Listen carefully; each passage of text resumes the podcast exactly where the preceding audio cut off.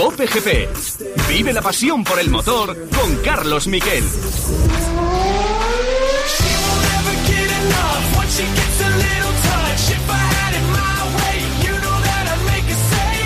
Hola, ¿qué tal? Bienvenidos a Cope GP.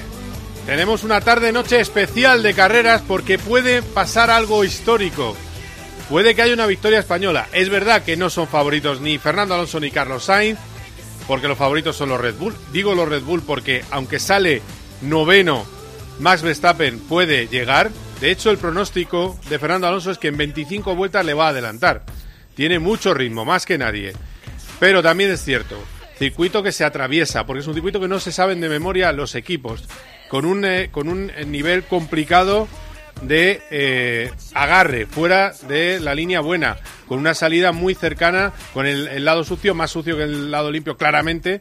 En fin, vamos a ver cómo queda la cosa. No se espera lluvia, aunque luego nuestro meteorólogo de cabecera nos va a decir qué tiempo se espera para Miami. Vamos a analizarlo todo y vamos a tener un protagonista de lujo, Eduardo Bendinelli, una de las personas más cercanas a Fernando Alonso, fisioterapeuta del piloto asturiano, nos va a contar cómo afronta la carrera de este domingo, su buen amigo y desde luego, según él, un piloto que sigue siendo como el niño que era hace 21 años cuando empezó en la Fórmula 1. Y vamos a tener todos los sonidos, todo el análisis con pilotazos, en fin, que este es un COPGP muy especial que comienza como siempre con los titulares.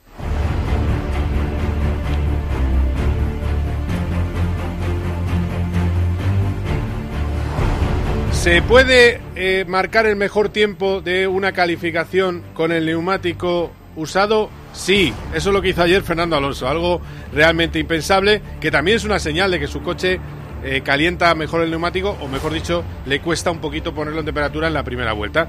En la parrilla tenemos a Checo Pérez, parrilla completamente eh, hispana, Checo Pérez primero, segundo Fernando Alonso, tercero Carlos Sainz, cuarto sorprendente, muy sorprendente esa magia de la Fórmula 1 para que un equipo americano destaque en una carrera americana, cuarto Kevin Magnussen con el Haas, quinto Pierre Gasly con Alpine, luego comentaremos, ¿eh? el jefe de Alpine, Lauren Rossi, eh, maltratando el ambiente o, mal, o, destrozando el ambiente del equipo diciendo que era amateur el inicio de la temporada de Alpine.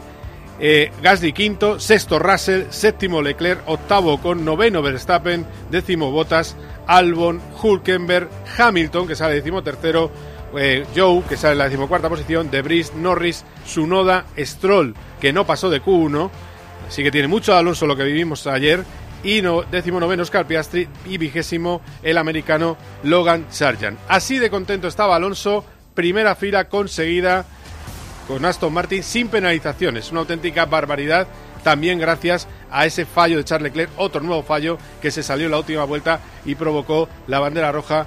Escuchamos al asturiano. El asfalto, que fue un poco el reto de, de, todos este fin de semana, lo fuimos entendiendo poco a poco durante las sesiones de, de crono, cuánto rápido o lento teníamos que hacer el loud lap, eh, la temperatura de, de, los neumáticos para empezar la vuelta. Y al final, eh, bueno, teníamos un poco más de margen porque hicimos la vuelta a la Q3 con neumáticos usados, pero bueno, no me puedo quejar en la primera línea. Pero bueno, veremos cómo, cómo salimos, salimos por la parte sucia, estamos todos quejándonos un poco del poco agarre que hay fuera de la, de la trazada y salimos por fuera de la trazada, así que puede, puede ser que tengamos una salida regular y perdamos una posición con Carlos o lo que sea, pero bueno, el Aston Martin si algo ha tenido estas primeras carreras es una buena degradación, eh, así que eh, la salida lo vamos a tomar con calma y la carrera es larga. Bueno, pues ahí tenemos, carrera larga. Es verdad que ha llovido por la noche en, en Miami y eso hace sobre el circuito que se haya limpiado un poco la pista, con lo cual la zona sucia es un poquito menos sucia y la diferencia puede ser un poco menor. Pero bueno, vamos a ver. Eh, luego el, problema del asfalto, lo dedicado que está, eh, los bordillos que escupen mucho, hay que tener mucho cuidado. Es muy difícil adelantar por eh, cómo está la parrilla. Y luego está Carlos Sainz. Lo que ha hecho Carlos Sainz es magnífico porque ha revertido una situación complicada. Venía de un gran premio muy complicado en Bakú. Algunos que no le conocen ya estaban criticando y Carlos Sainz ha estado más fuerte que Leclerc todo el fin de semana, ha ido por el sitio. Si no le estropea con la bandera roja la vuelta, que por cierto se baja muy rápido el coche Leclerc, eso provoca una bandera roja, evidentemente. Cuando un piloto se baja de un coche, en la Fórmula 1 actual es bandera roja. Eh, ¿Lo hizo a propósito? No lo sé, yo creo que no. Pero lo que sí es cierto es que Carlos Sainz eh, le faltaba un poquito más. A Carlos Sainz cree que podía haber estado luchando por la pole con Checo Pérez, no ha podido ser y, pero eso sí, está ahí arriba opta todo y sobre todo va a ir en la salida a por Fernando Alonso Sainz. Aquí ya desde el principio muy, muy cómodo, muy rápido todo el fin de semana, en la cual yo creo que se podría haber hecho un, muy buen tiempo en la Q3, pero obviamente por, por la bandera roja no, no, se ha podido. Pero eh, intentaremos salir bien por el lado limpio, yo creo que eso es eh, algo positivo e intentar pasarles y si no, pues eh, al final el ritmo de carrera normalmente nos devuelve a la posición que te mereces y, y el ritmo de carrera es donde quizás todavía seguimos flojeando un poco eh, con este Ferrari, pero bueno, intentaremos eh, hacer todo lo posible por acabar mañana en el podio.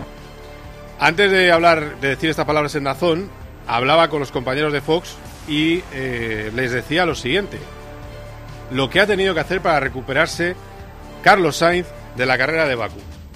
Bueno, pues eh, como siempre en toda mi vida, poniendo la cabeza abajo, encontrando los problemas y solucionándolos. Eh, sí que es verdad que en este deporte pues, de semana malo y ya se te ponen, te ponen la cruz, te ponen en, en lo peor de los escenarios y no se dan cuenta que son 23 carreras y que siempre va a haber unas mejor que otras. ¿no? Y para mí al final lo importante de Baku fue un fin de semana súper complicado, pero que no cometí errores, salvé el fin de semana, me centré en lo que había que mejorar y era aquí y demuestres que fue solo un pequeño bajón.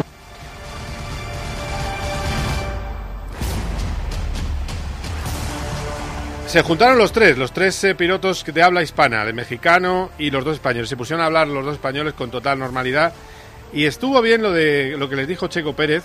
Se escucha fugazmente, pero demuestra que un poco de enganchón sí ha habido. No hay una ruptura de relaciones, no se han dejado de hablar, no hay que hacer un drama, no hay que hacer sensacionalismo, pero cuando dos pilotos como Fernando Alonso y Carlos Sainz se chocan en una pista o coinciden en la siguiente carrera y vuelven a tener cierta, cierto discrepan de lo que ha pasado en la pista, pues la relación está un poquito más fría. ¿Quién lo delata? Checo Pérez, que le dice a Fernando Alonso, ¿qué pasa que ahora ya sois amigos?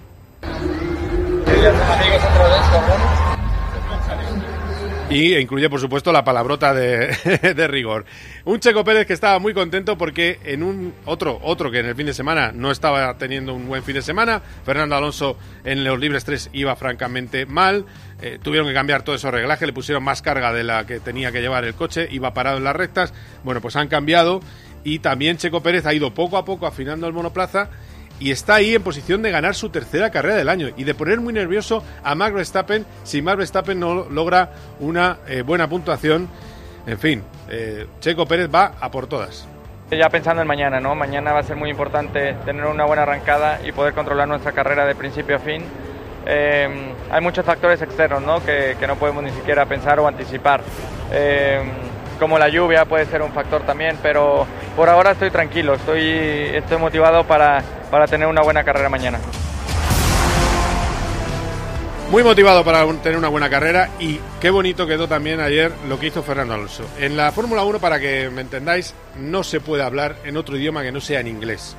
Es el idioma oficial y todo el mundo tiene que hablar en ese idioma y de hecho no se puede usar otra lengua en la rueda de prensa oficial de la FIA. Pero ayer le pregunta a un periodista español a Fernando Alonso y sale con lo que vamos a escuchar a continuación. I will not say anything wrong, but I will answer in Spanish. Uh, para toda la gente ¿no? de habla hispana, que, que creo que es un, un, gran día tener a, a mexicanos, dos españoles en Fórmula 1, en, en, una crono por la primera vez, creo, en la historia. Y, y bueno, uh, somos la segunda lengua más hablada del planeta y, y merecemos también responder en español. Brief translation in English, please. Very very bad things. Uh, no, I, I, was just I can saying. do the translation. Yes. en fin, maravilloso. Esto es lo que luego, por eso le llaman padre en redes sociales a, a Fernando Alonso, por este tipo de declaraciones. Oye, en medio de, de todas las eh, palabras en, en, en, inglés, pues bueno, pues ha hecho ese, esa auténtica eh, maravilla es un idioma que está en todo el mundo y por qué tiene que estar proscrito.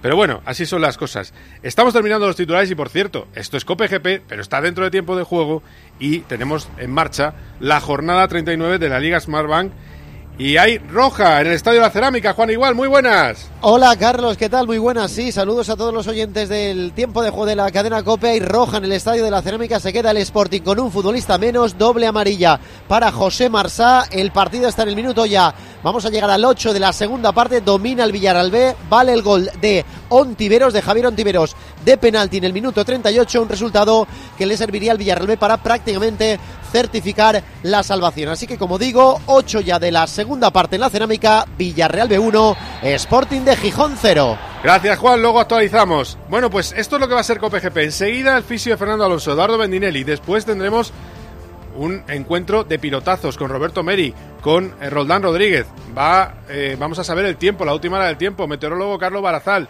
Y vamos a ir también, después de hablar con Bendinelli, iremos a Miami, donde vamos a hablar con una de las periodistas mexicanas más importantes de Fox Sport. En fin, que es un programón que es hasta las 4 de la tarde y es el anticipo de una noche que puede ser mágica. Cope GP.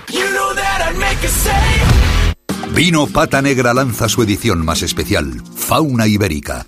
Toro, Mancha y Rioja. Sé fuerte, astuto y rápido. Sé Pata Negra. La tierra le da la vida. La viña le da grandeza. Por eso la vida, la grandeza y el vino siempre serán pata negra. Siempre será pata negra, pata negra. Un brindis por la gente pata negra, la que brinda con un vino excelente. Pata negra. La energía que necesita tu coche para llevarte a ver a tu madre y la que necesitas para calentar sus tuppers en casa, conectadas para ahorrar y hacer tu vida más fácil. Contrata la luz y el gas con Repsol y ahorra hasta 15 céntimos por litro en tus repostajes pagando con Wilet. Esto es conectar energías. Más información en Repsol.es o en el 900 102 002.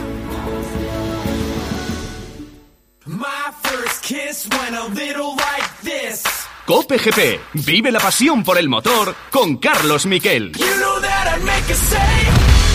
Uh, uh, yeah, yeah, yeah, yeah. Uh, Miami. Uh, uh, South Beach, bringing the heat. Uh. Can y'all feel that? Can y'all feel that? Jig it out. Uh.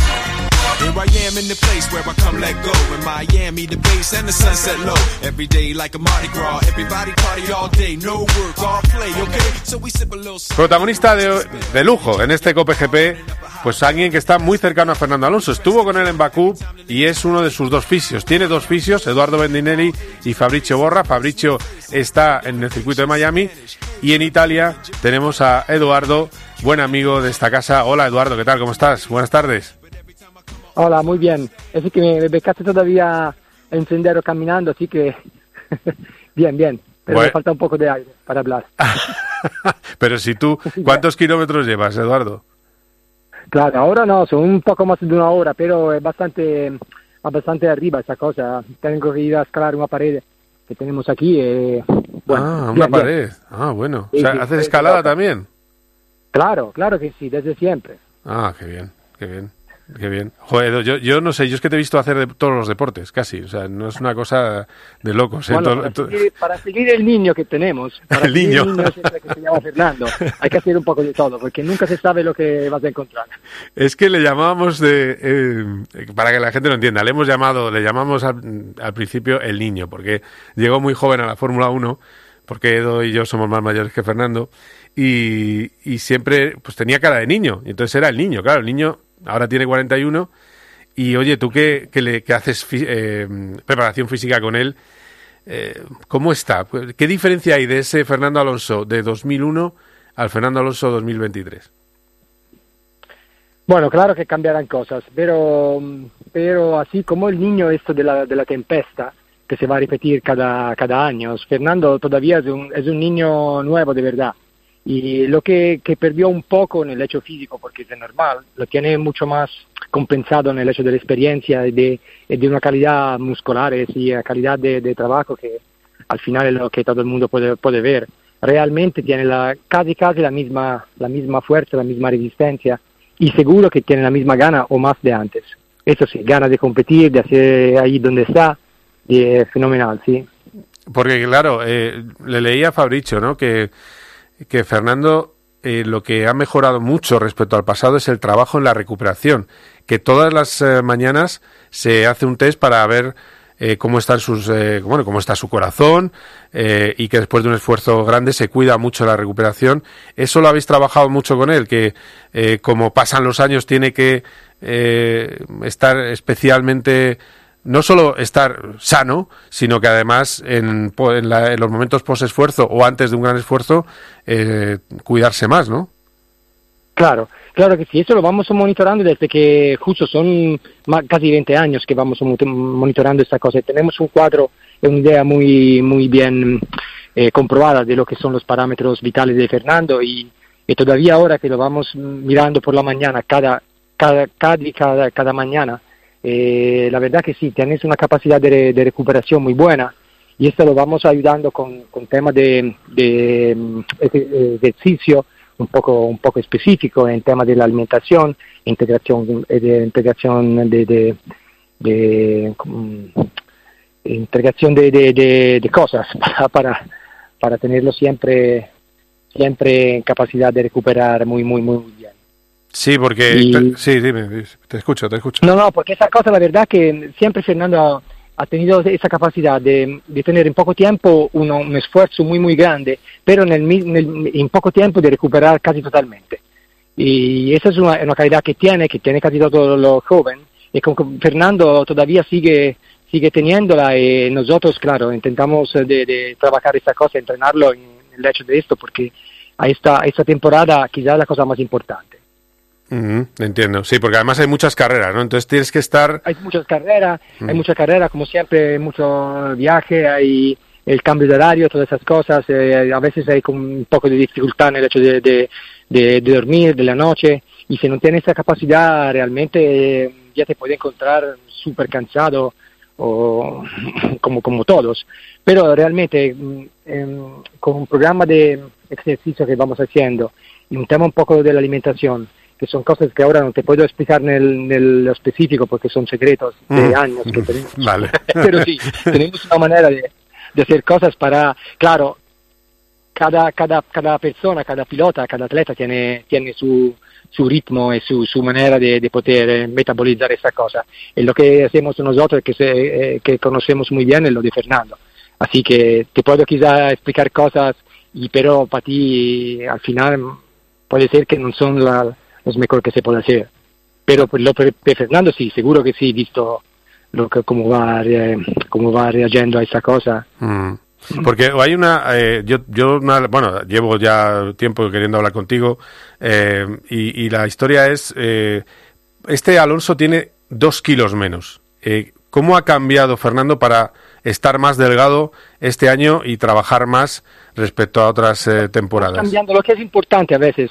El peso es una cosa muy importante, pero que lo más importante son las eh, eh, percentuales que hay de la, de la, de la parte corporal.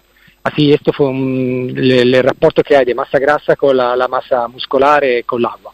Esta cosa se puede cambiar, ¿no? la, la mo- mon- monitoramos con un test a cada carrera y vamos mm, intentando cambiar una cosa eh, de mantener la que es la percentual de agua, que es la más importante, en el, en el pe- percentual que es justo. Y vamos trabajando con la masa muscular, eh, ganando la masa grasa.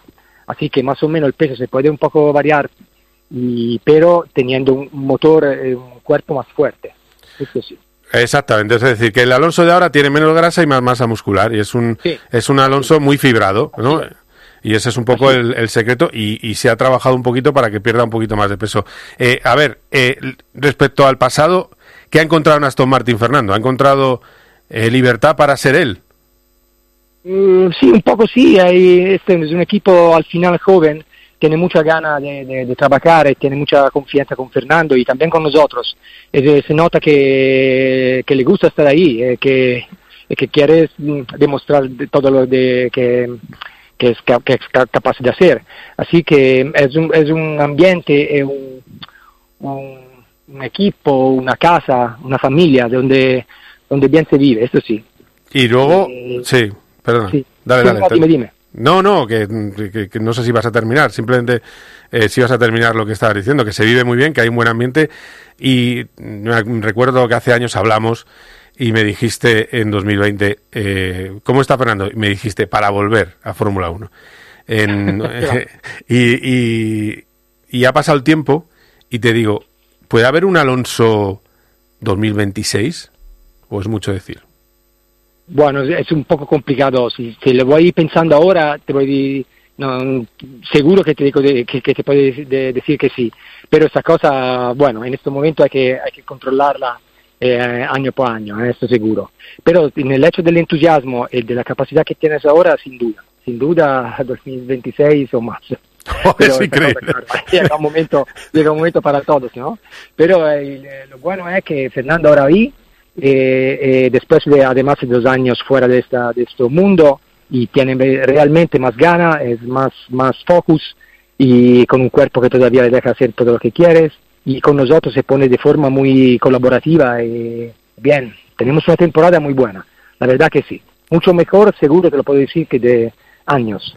Sí, sí, desde luego. Eh, te tengo que preguntar si crees en la 33, supongo que sí. Ah, yo, yo creo que yo creo que sí. ¿eh?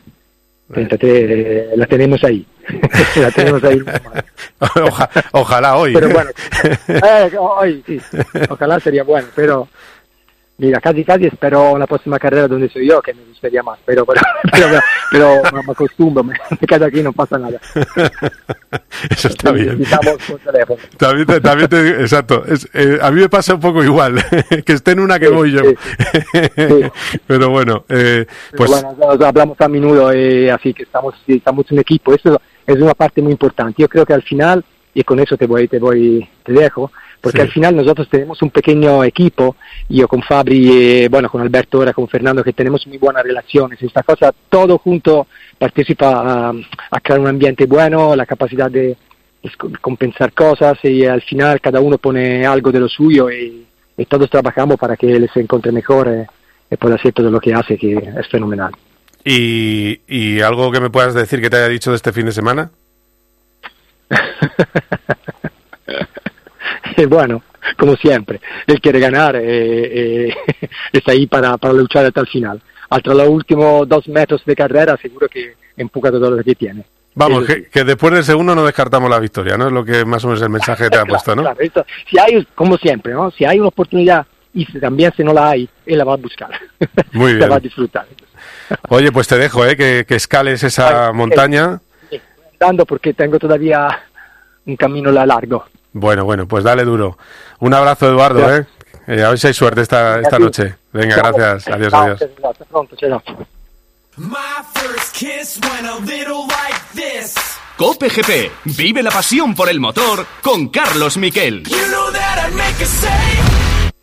Queridos instaladores, solo vosotros conseguís que cada casa esté a la temperatura perfecta para vuestros clientes. En Obramat encontraréis las mejores soluciones de climatización adaptadas a cualquier espacio y a cualquier cliente con la mejor tecnología y eficiencia energética. Splits, multisplits, conductos, cortinas de aire y cassettes. Profesionales de la construcción y la reforma. Obramat. My first kiss went a little like this. Cope GP. You know that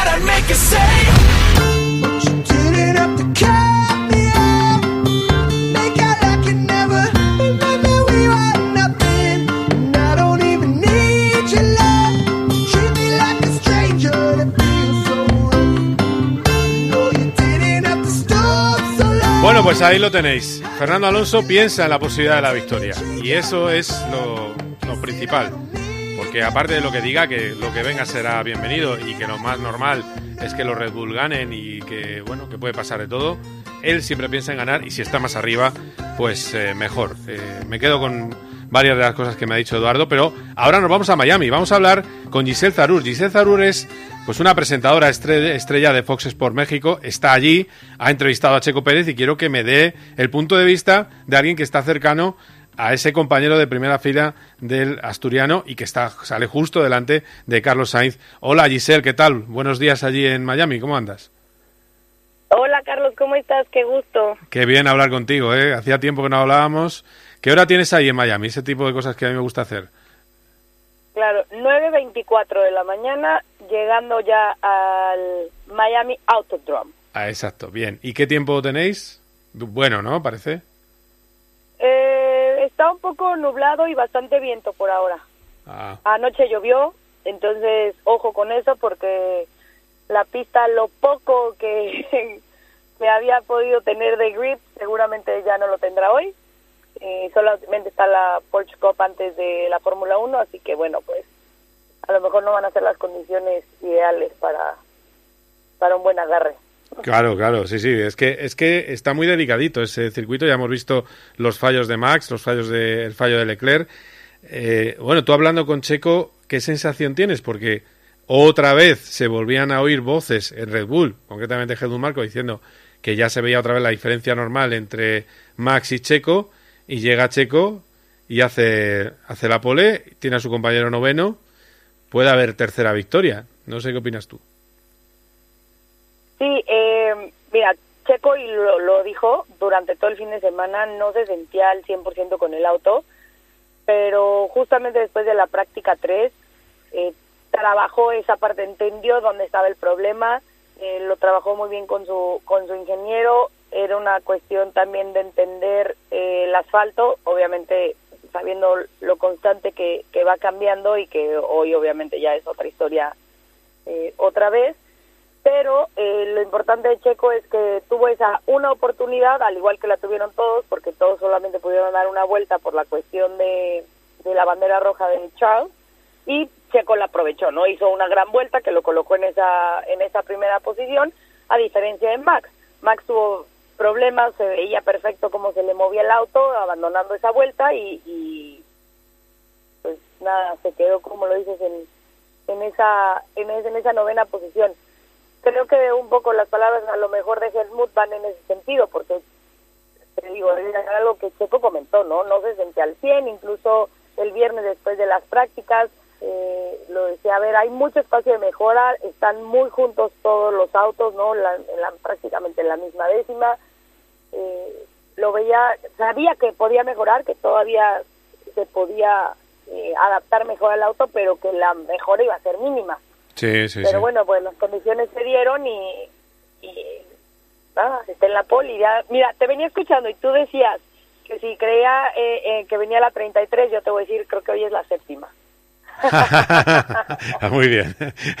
claro, puede ser la séptima, la 33 o la segunda, ¿no? Vale. Claro. Claro, claro, bueno, bueno, está bien, está bien. Oye, tienes que defender lo tuyo, me parece perfecto. Al final, de todas maneras, mira, tú estuviste el jueves, ¿no? Entrevistando a Checo. ¿Tú le ves, eh, es un, eh, los resultados, eh, el haberse hecho al equipo, el haber encontrado el ritmo de carrera antiguo que él tenía, ¿no? En otros equipos, eh, tenemos un Checo más, mm, más, digamos, constante y regular, más fuerte. Mira, te voy a decir dos factores que creo que eh, están, están ayudando mucho. Una parte, lo que mencionas, Checo ha encontrado la forma, ha trabajado muchísimo en el en el invierno estuvo trabajando mucho, mucho, mucho lo, la parte de los, la gestión de neumáticos, incluso lo dijo Christian Horner el, el jueves. Si bien él era muy bueno gestionando los neumáticos y era por algo por lo que se le conocía, con el Red Bull le costaba bastante trabajo. Entonces estuvo haciendo mucho ese trabajo para, para mejorar, ha estado de verdad muy, muy metido en ese tema. Y obviamente, al tener esos resultados, él está en una actitud muy positiva, eh, está muy relajado también en ese sentido, ¿no? Está, está contento, eh, está confiado de lo que puede hacer, sabe obviamente que no se puede permitir tener errores porque eh, el que casi siempre tiene fines de semana perfectos es Max, ¿no? Entonces, si quiere estar ahí, si quiere eh, pelear por ese por ese título, tiene que estar siempre ahí, ¿no? Entonces lo sabe, pero sí trae este ambiente anímico eh, muy positivo después de obviamente los fines de semana que ha tenido, que esperemos que hoy, por supuesto, culmine con un buen resultado también. Bueno, de todas maneras, a ti mal, mal no te cae Fernando Alonso, precisamente. ¿No? No, no, no, a ver, a ver, incluso ayer hablábamos con él y, y se le preguntaba, ¿no? A ver, Fernando, sabemos que tú eres, eh, o sea, las arrancadas son lo tuyo. Y dijo, a ver, sí, y estas fueron sus palabras, no me las estoy yo inventando, me dijo, mira, tengo ya a lo mejor esa ventaja porque Checo no siempre arranca muy bien, dijo algo así como arranca medio Jedi, Sí. pero eh, pero sé que después eh, él con el ritmo de carrera del Red Bull me va a superar. O sea entonces a lo mejor lo pasaré pero más adelante él me la va a hacer no o sea no no creo que sea eh, lo más importante la arrancada, porque además, claro, sale del lado sucio de la pista, ¿no? Aunque te digo, ya no sabemos del estado ahorita de cómo Sí, ahora está un poco, habrá, se habrá modificado un poco, sí, sí. pero pero eh, que decía que él no no veía tanto la salida como el factor clave para para para obtener un buen resultado sino el conjunto de factores que podían presentarse en la carrera Bueno, y de todas maneras está, tú, eh, al final, tú que empezaste con, con Fernando en pista, está fuerte el, el hombre, ¿eh? Ya no lo decía Edo, ¿no? Está, le ves bien, ¿no? sí no bueno la- eso lo hemos comentado en varias ocasiones es impresionante que siga pues sí como eh, no sé si se usa esta expresión en España pero al tú por tú con los pilotos jóvenes no Sí, sí, sí, sí. Al tú por A- tú a es, la par. sí, a la par, sí, sí, sí, sí, sí. sí. a la par Sí, sí, sí, sí. Bueno, pues eso, tenemos ahí triple lucha por la victoria, con Carlos Sainz también, eh, por supuesto, que va a intentar en la Eh, salida. Carlos Sí, sí, dime. Carlos era el- un poquito el menos optimista, ¿eh? Carlos porque decía, me nos va a costar mucho por el ritmo de carrera, es una realidad que todavía no están ahí con el ritmo de carrera que, que les gustaría, pero decía que él iba a hacer lo, o sea, que se iba a defender como león, ¿no? Porque porque era lo que lo único lo único que iba la única posibilidad que tenía era defenderse como pudiera, porque el ritmo de carrera no le iba a ayudar. Bueno, y por cierto, eh, el tema es, eh, el otro tema curioso, es Miami. ¿Qué te parece este modelo de Fórmula 1? Esto no tiene nada que ver con lo que tú has visto en Spa-Francorchamps, por ejemplo. Es decir, esto es el VIP por encima del circuito o por encima de la pista. ¿A ti qué te parece, Giselle? O cuéntame alguna anécdota de lo que vivís por allí, porque creo que tenéis vino, hamburguesas, helados, eh, tacos. Eh, mira, a- a- lo que pasa es que cada circuito es distinto. Eh, México me parece que es un poco parecido a esto en cuestión de que ponen en una zona eh, comida y ponen puestitos para la gente que esté en el paddock. Entonces esto no se me hace tan lejano a lo que he visto en otros en otros circuitos como como te digo México Sí. pero eh, lo que sí es que bueno han hecho toda una remodelación antes eh, era una zona bastante estrecha donde estaban los garajes y enfrente estaban los hospitalities. Ahora han mudado todos los hospitalities a la zona dentro del estadio entonces hay mucho mayor espacio para todos. antes estaba todo comprimido en una zona y ahora está mucho más distribuido y, y eh, toma un poco más de tiempo eh, llegar a un lado del Media Center que está justo arriba, lo ves, o sea, del Media Center ves el estadio, ¿no? Es, Sí. eh, como digamos en una suite del estadio. Entonces, eh, tiene su logística, pero pero quedó mejor, quedó mejor porque hay mucho más espacio, para los pilotos también están muy a gusto, tú sabes que es una de las carreras que están más... Eh, muchísima gente, muchos invitados, muchos celebrities, entonces se Sí, sí, un de- poco dime, dime alguno de los, de los VIPs que tenemos hoy para la carrera. A ver, hoy se dice que estará eh, Shakira, estará eh, Serena Williams, Roger Federer, Patrick Mahomes, eh, Vin Diesel, eh, Elon Musk que estuvo ayer, de Ah, hecho sí, estuvo ahí en, sí. en Red Bull, Sí, eh, Jeff Bezos también se dice que viene hoy, eh, Echando carreras a ver quién tiene más dinero, los dos, sí. ya claro, J Balvin, ah. Eh, pues hay, hay muchos, hay muchos que, que, que estarán eh, por aquí y que ya algunos ya estuvieron, obviamente los delfines ya estuvieron desde el jueves, eh, sí, hay varios, hay varios ahí que están haciendo presentes. Juan Martín del Potro, por supuesto. ah, eh, sí, que, te, que lo has entrevistado, Montoya, ¿no? Sí. Ah, Monto- Juan sí, Pablo, Juan sí, Pablo Montoya. Montoya. Sí, Vaya nómina. Entonces- Te vas a hinchar a entrevistar sí, famosos, claro. ¿no? O esperemos que sí, esperemos que sí, ahí a ver, Muy bien. a ver quién cae en nuestras redes. Ahí estamos. Muy bien, Giselle, Fox Sports, los ojos de la Fórmula 1 en México. Así que una maravilla hablar contigo. A ver si nos vemos en un gran premio. Lo que pasa es que como últimamente hago, que sí. hago los, lo- la primera, que es la de fuera de Europa, y luego la de Europa, pues no te veo en Europa. Vente a una de Europa, mujer. Y, No, tienes tú que venir a América. Tienes razón. Aquí es donde está todo lo bueno. Tienes razón. América. Voy a- vuelvo a México, que llevo unos años sin ir. Di que sí, vuelvo a México. Y nos vemos por allí. Nos vemos en México entonces. Estupendo, Giselle. Muchas gracias. Que vaya bien. Igualmente, gracias. Un abrazo. Bueno, pues ahora vamos a cambiar a otro lado del planeta. ¿Estábamos en Miami? Pues nos vamos a otro sitio que creo que va a gustar mucho, que es Tokio, donde está Roberto Meri. Hola Roberto, ¿qué tal? ¿Cómo estás? Hola, muy bien. Estoy en Suzuka ahora mismo, no en Tokio. Ah, en Suzuka. Vamos a ver, es que tengo un lío tremendo. ¿Cuándo corres en Suzuka, eh, Roberto? Porque has corrido en Fuji entre semana. O sea, ya es el, de correr. acabas de correr, acabas de correr hoy. Vale, ¿y qué tal te ha ido? No, no, acabo de correr hoy, no. Corrí el, entre semanas, fue la carrera que, como bien has dicho, es miércoles y jueves. Sí. Y mañana tenemos test en Suzuka, que tenemos la carrera en Suzuka el primer fin de semana de junio. Y nada, vamos a hacer test para probar a ver qué Ah, mañana haces test. Estás yendo a un ritmo muy bueno. El otro día estabas con el coche segundo, primero virtual. ¿Y qué hacemos con tus compañeros? Porque te- luego él dejó el coche séptimo, tu querido compañero nipón. Sí, pues la verdad que no hizo un mal trabajo el sábado, pero el domingo yo creo con la presión de ver que íbamos primeros y tal, eh, claro, eh, le, le afectó un poquito y entonces tampoco consiguió brillar en su Steam y donde perdió un segundo por vuelta respecto a mí y claro, perdimos 30 segundos en el Steam y, y caímos hasta la séptima plaza.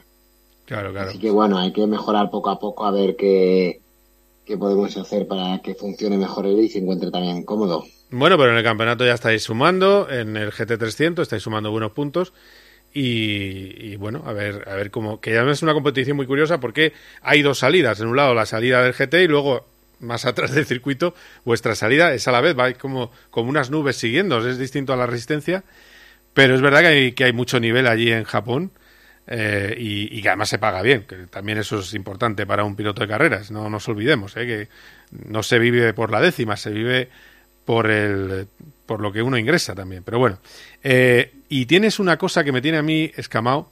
Ahora hablaremos de Fórmula 1 y va a entrar contigo un amigo que es Roldán Rodríguez, pero me tiene escamado, Roberto, que es la Fórmula E. Has probado para la Fórmula E con Mahindra y existe la opción Sí. de que puedas correr en Fórmula E en no mucho tiempo. Sí, a ver, es un campeonato que llevo mirando bastante tiempo y este año por primera vez surgió la, la oportunidad de subirme a un Fórmula E. Y bueno, por suerte es un Gen 3 que la verdad que han dado un gran paso adelante y estos coches ya tienen muchísima potencia. De hecho, te diría que de llevar, por ejemplo, el simulador es, es lo más complicado que he llevado porque tiene mucha potencia, pero claro, como no tienen tanto downforce, pues se hace difícil de llevar. Así que bueno, que hice el otro día el test en Berlín, eh, solamente pude hacer mediodía que estuve un poco comprometido por una bandera roja y un problema que tuvimos en un damper. La verdad que me divertí bastante, eh, aunque no pude marcar un gran tiempo por culpa de, un setting que me pusieron eh, a- en la última tanda que hicimos del día porque se equivocaron con el repartidor de frenada y el coche se iba el lado en mitad de una frenada. Entonces eh, hacía cosas raras, ¿no? Así que bueno, eh, el equipo llevó un- se llevó una buena impresión, así que bueno, que la intención es intentar estar ahí pronto también. Bueno, pues a si hay suerte, pues estaría muy bien compaginar los dos campeonatos. Yo estoy en- con, con la pedrada de que te tengo que ver en el, en el Super Fórmula. Eh, creo que es que está hecho para ti en, en el Nippon, en, en Japón. Pero bueno, eso ya es otro, eh, una más, ¿no? Eso, eso es una, puede ser una posibilidad también, ¿no? Sí, también, también estamos mirando, a ver, estamos mirando ahí varias opciones. Que te tengo que decir que el, el otro día, cuando terminé el fin de semana, macho, hacía tiempo que no me divertía tanto corriendo en coche. Ah, qué bueno, La qué verdad, bueno. Las carreras aquí son muy divertidas, puedes empujar bastante, los neumáticos es libre, como antiguamente en la Fórmula 1 cuando había la guerra entre Bristol y Pirelli, ¿no? Sí, sí, sí. Entonces, eh, ¿sabes? La, las ruedas son muy buenas, todo el rato puedes empujar, tienes muchísimo grip y la verdad que al final eso es lo que nos gusta, ¿sabes? No tener que ir ahí con el pie a medio gas en la vuelta sin poder dar gas. Claro, y me divertí muchísimo en la carrera. No, y además circuitos con peralte, son eh, las curvas están peraltadas para donde tienen que estar peraltadas. ¿no? Exacto. Claro, es que Exacto, la- la- los circuitos también son muy divertidos, así es. Son circuitos que, que, que cada vuelta que das, eh, o sea, acabas con una sonrisa en la cara. Sí, sí, sí. Bueno, hemos, eh, por cierto, ha habido carrera ¿eh? en Mónaco este fin de semana de la Fórmula E con Nick Cassidy, ¿eh? que, que es el que ha ganado el Prix de Mónaco y que se coloca líder del campeonato. Eh, por bueno, pues sumamos, porque vamos a hablar de Fórmula 1, que tú la sigues y tienes información privilegiada, pues sumamos a otro comentarista de lujo que tenemos en COPE, que es Roldán Rodríguez. Hola, Roldán, ¿qué tal? ¿Cómo estás? Hola amigos, hola Roberto, Carlos. Hola, Roldán. A ver, la pregunta del millón que os hago. ¿Se puede creer en una victoria de Alonso o de Sainz? Porque los dos están ahí. Eh, Teto, tú que estás más lejos, venga. Sí, Sí, yo creo que sí, ¿eh? yo creo que sinceramente lo, antes lo estaba pensando y realmente creo que sí que se puede, o sea, tenemos a Verstappen atrás, obviamente debería llegar incluso a adelantarle sin problema alguno, digamos, pero, pero claro, digamos que al rival, el otro rival fuerte que tenemos es Pérez, que sale primero, si tiene un problema, pues eh, podrían optar tanto Carlos como Fernando a la victoria. Yo creo que es el momento que más cerca van a estar los dos de conseguir Carlos su segunda y Fernando su tercer 33 victoria en el Mundial. Así que yo creo que hoy es un día especial.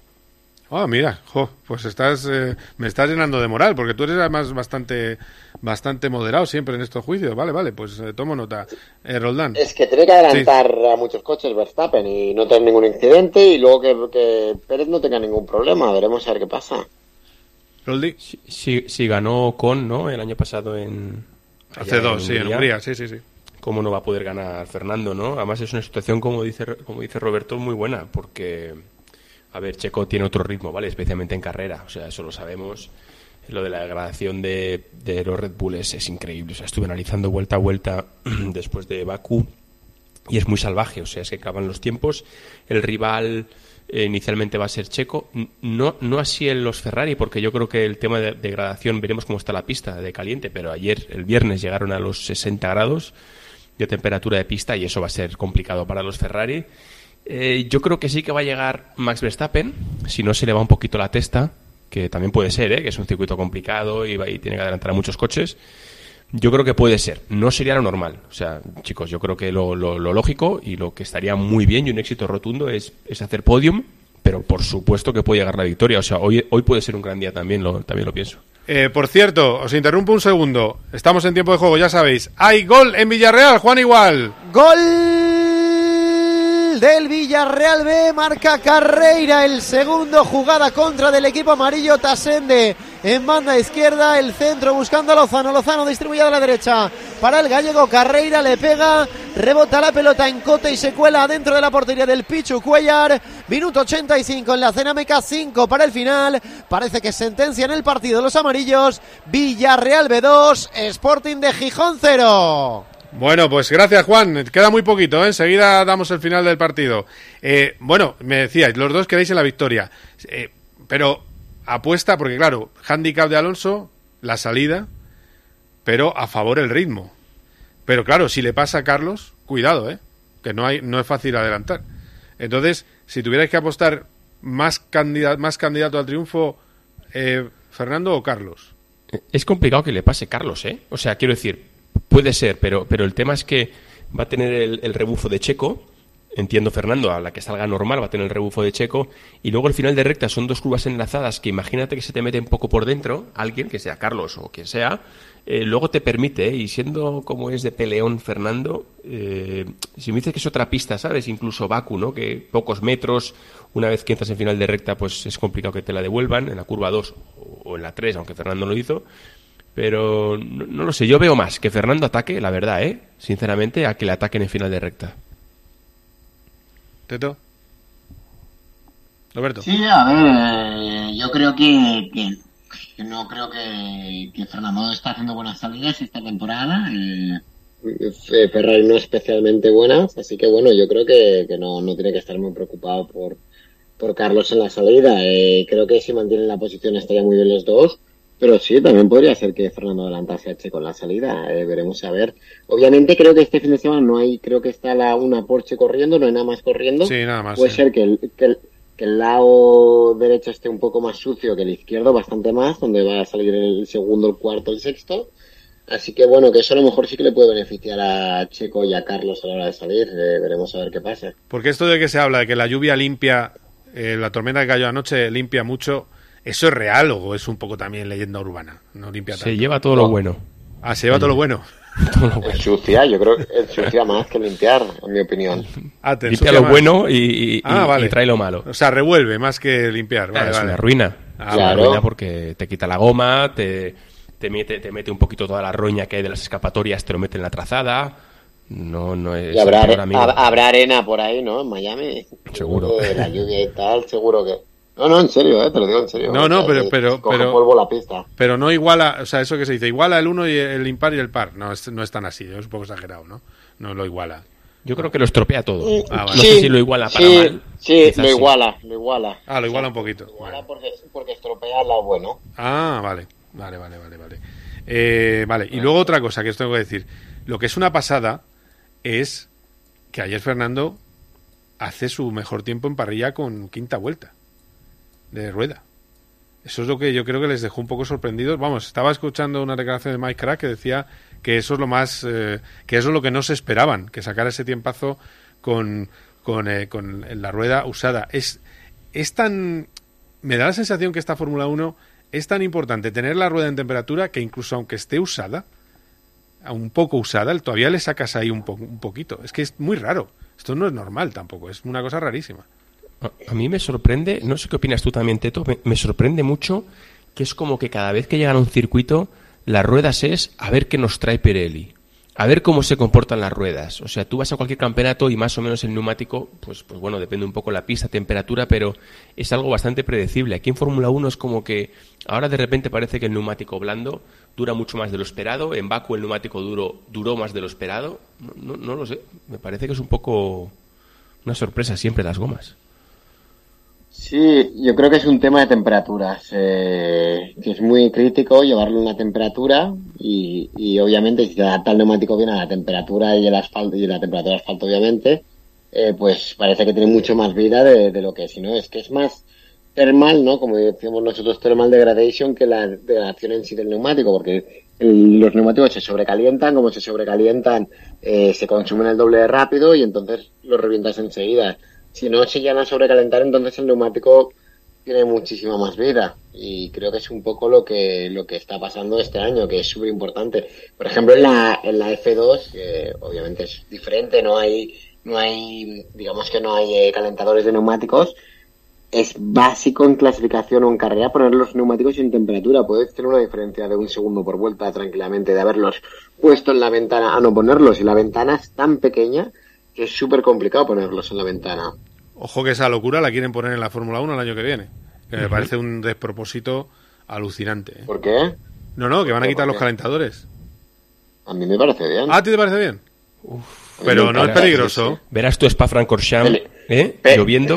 ¿Peligroso? Peligro- ¿Cómo que peligroso? No. Sí. Peligroso y la, y la F2 no va sin calentadores. Sí, por eso se, se pegan las que se pegan. caballos en el otro que anda un poquito más.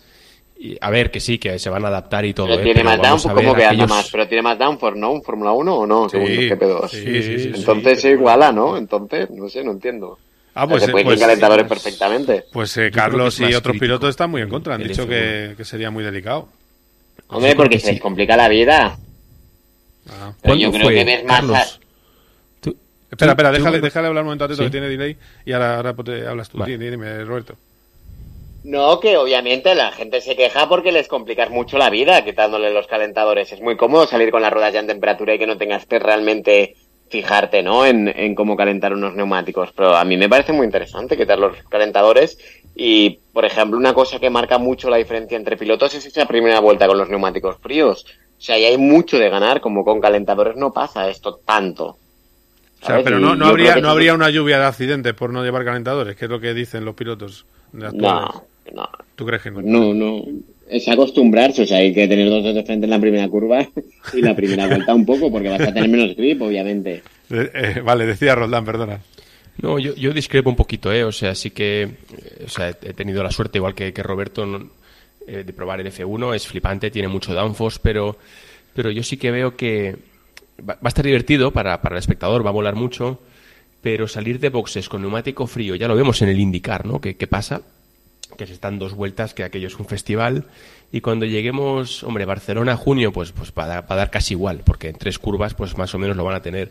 Pero con lo exigente que es un Fórmula 1, exactamente como decíamos antes, de trabajar exactamente en la temperatura, eh, en la ventana de temperatura del neumático para que funcione bien, es que puede ser un festival. Vamos a poder llegar a un circuito como Spa en, en septiembre, que hace 12 grados y que a lo mejor estén 4 o 5 vueltas para meterlo en temperatura, ¿sabes? Y no sé, me parece un poco, un poco demasiado, la verdad. Yo me iría a otras, a otras cosas antes que, que al tema de las gomas en cuanto al espectáculo. Bueno, a este paso lo que hay que hacer es quitar el DRS, que es una gran ventaja de Red Bull. Pero bueno, eh, vamos a hacer una parada y enseguida vamos a hablar del tiempo en Miami y de cine que sé que estáis muy puestos. My first kiss went a little like this. Cope GP. You know that I'd make a say. A veces cuesta encontrar a alguien que ponga serenidad a todo lo que está pasando. Lo que parece una clara tendencia es que el trabajo que se está generando es esencialmente un empleo parcial. Carlos Herrera va más allá de la noticia y te explica todo lo que te rodea.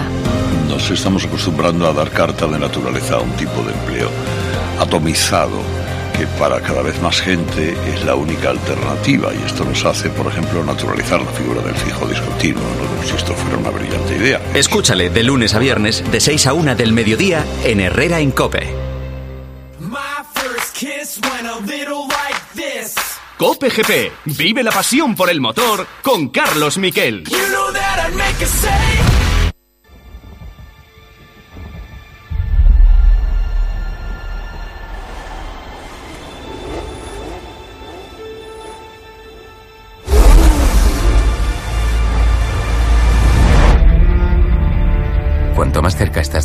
más vivo te sientes. Eres James, ¿verdad? Sí. ¿Quién es ese? Es Nicky Lauda. Acaba de fichar por Ferrari. Pero si no es nadie. Mírale, conduce como un Bueno. abuelo. Eh, hablábamos de cine, y es que esta es RAS. Esto que escuchamos de fondo es RAS. Es eh, eh, la última película que se hizo del Mundial de Fórmula 1 que relataba ese duelo entre James Hunt y Nicky Lauda por el Mundial de 1976. Y ahora lo que viene se llama Apex, película que va a rodar eh, va a rodar Brad Pitt. Es el eh, protagonista, 59 años de edad, que va a hacer de piloto que vuelve a las carreras para ayudar a un piloto de color, un piloto negro, Da- Damson Idris, se llama el actor, Damson Idris, que empieza en la Fórmula 1. Se nota claramente que el asesor es Lewis Hamilton y ha habido una bronca estos últimos días porque resulta que Brad Pitt, eh, bueno, se dijo que Brad Pitt y su equipo iba a ser el equipo 11 de la Fórmula 1 durante el año. Es decir, que no dejan entrar a Andretti, pero que iba a entrar. Lo han tenido que desmentir. Va a estar con un Fórmula 2 rodando en Silverstone durante el Gran Premio, pero nunca acompañado de los coches de Fórmula 1. En fin, una auténtica barbaridad. Es el, lo que están preparando porque es una superproducción con el director de la segunda parte de, eh, de Top Gun. de- con Tom Cruise, con John Kosinski, que es el director, con el productor eh, Brackheimer, Jerry Brackheimer, que es uno de los productores de películas de acción clásicos de Estados Unidos. En fin, que va a ser una pasada. Eh, y ahora os pregunto, ¿eh? Por cómo lo puede hacer Brad Pitt en una parrilla de Fórmula 1. Pero, primero de todo, última hora del clima en Miami. Hombre del tiempo de la cadena COPE en el motor. Carlos Barzal, ¿qué tal? ¿Cómo estás? Hola Carlos, muy buenas. Pues mira, bueno, no te pregunto por Grand Prix, que es la mejor película creo que se hizo hace... Pero vamos, esta está bien, ¿eh, Ras? Pero Ras está muy bien. Sí, sí, sí, sí. Ras está muy bien. Eh, ¿Me permites tres comentarios eh, relámpago? Relámpago. Eh, los ojos de la Fórmula 1, ¿qué ojos tiene Giselle? Una, dos, si no invitan a Taylor Swift, en Miami falla. Y que por mucho que digan Mary Roland, yo creo que el tema de los neumáticos, para adelante, porque son parte de los mejores pilotos del mundo, con lo cual que lo demuestren. Vale, y dicho esto, eh, previsión del tiempo. Eh, todas las previsiones están diciendo que ya no va a llover. Sí. Yo todavía guardo posibilidad de lluvia unas dos horas antes, pero muy poca. Nada más. Ah, Ya, dos, horas antes puede que haber un chaparroncillo, ¿no? Vale. Sí, por más radical que hago la previsión, no. no Pero ahí se seca rápido, ¿eh? Sí, además. Eso, además. Eso es verdad. Pero también es cierto que hay mucha humedad, Tito, ¿eh? Cuidado con eso, porque suele haber mucha humedad ambiental. Pero ha- ha- y hay dificulta. mucho viento también. El, el También, viento ayuda mucho a secar la pieza. Exactamente, así que yo creo que puede llover en las dos horas previas un chaparroncito de nada que terminará de ensuciar más la pista, más que otra cosa. Vale, eh, la pregunta para los pilotos es, eh, dicen que lleva ya mil vueltas dadas en un Fórmula 2. ¿Qué puede hacer Brad Pitt en un Fórmula 2? Mil vueltas. Eso más- me han parecido ¿eh? muchas. Sí, Ya sí. más que yo en tres años, ¿eh? Me parece demasiadas, ya serán 100 Madre y, a- mía. y si es el vídeo que circula por internet será el tran tran. Eh, ¿Esto a vosotros os gusta, os, a- os atrae o os parece un circo? A mí me mola. A ver, es un circo que no veas, ¿no? Pero yo qué sé, al final es bueno para el deporte, para el F1, también para la F2, para los chicos, que es de, de F2, está un poco en boca de todos. A mí me parece bien. Y, y bueno, como referencia, pues está, estaría bien saber en qué tiempo se queda. Yo creo que si se quedara a menos de, de 8 o 10 segundos de, de un tío normal de F2, ojo, eh, estaría muy bien. Teto, yo creo que a, que a Brad Pitt le gano. Ni de coña. A Brad Pitt le gano. Ligando, Hay que entrenar no. mucho. Es que no sé, no, no sé cómo conduce Brad Pitt, la verdad. No, o sea, no, no tiene que ver una cosa con otra, o sea, no sé, no sé. No sé, A mí no- me parece un circo un poco... Ah, eso me es. parece un circo, pero, pero me parece bien, o sea, que lo hagan como lo están haciendo, con agentes privados, que no tiene nada que ver con la Fórmula 1, en plan, que afectan las free practice y todo eso, lo que no puedes poner es un tío, o sea, esto Es que es algo parecía eso. que Sí, sí, sí. Yo creo que a alguien se le ha ido un poco los- la cabeza un poco diciendo estas cosas, pero vamos, pero que poner a un, un piloto que no sea un piloto experto a hacer una FP1 tal, o sea, no, no, no tiene sentido ninguno. No, no, eso se le escapó al director. Dijo que querían meterle como equipo 11 y tal. Y digo, va, vaya peligro. Por eso que os lo quería preguntar. Muy bien, oye, pues me quedo con vuestra apuesta, ¿eh? De, de que puede haber, podemos vivir un día histórico. Así que, en fin, supongo que te irás a dormir, Roberto, allí en, en Japón. Pero bueno, eh, te lo contamos eh, luego. ¿Eh? Luego me cuentan. ¿Cuánt- ¿A qué hora es la carrera? A las nueve y media hora española. Muy bien, pues si, si puedo verla, ¿vale? venga, perfecto. Un abrazo, amigo. Venga, Cuídate un abrazo, mucho. cuidaros. Gracias, luego. Roldán. Un- como Un abrazo, siempre. chicos. Luego te veo en un rato. Y gracias, eh, meteorólogo. Nada, un placer, como siempre. Venga, que vaya bien. Bueno, pues hasta aquí con PGP, por cierto. Creo que tenemos ya eh, final del partido en Villarreal. Juan, igual. Sí, sí, Carlos, finalizó ya el partido en la cerámica. 2-0 ha vencido cómodamente el Villarreal Vela Sporting. Lo importante es que el Villarreal le suma ya 49 puntos, casi, casi certifica la salvación. A 9 puntos del Málaga, faltando 3 jornadas para final, pero todavía tiene que jugar el equipo malagueño. 48 puntos también ahí, luchando por la permanencia el, sport, el conjunto sportinguista. Muy bien, gracias, Juan. Bueno, pues hasta aquí. abrazo. con- Un abrazo. Pues hasta aquí PGP. Os recuerdo que ahora viene tiempo de juego y después la retransmisión 9 y media en tiempo de juego de la Fórmula 1. Hasta entonces, adiós.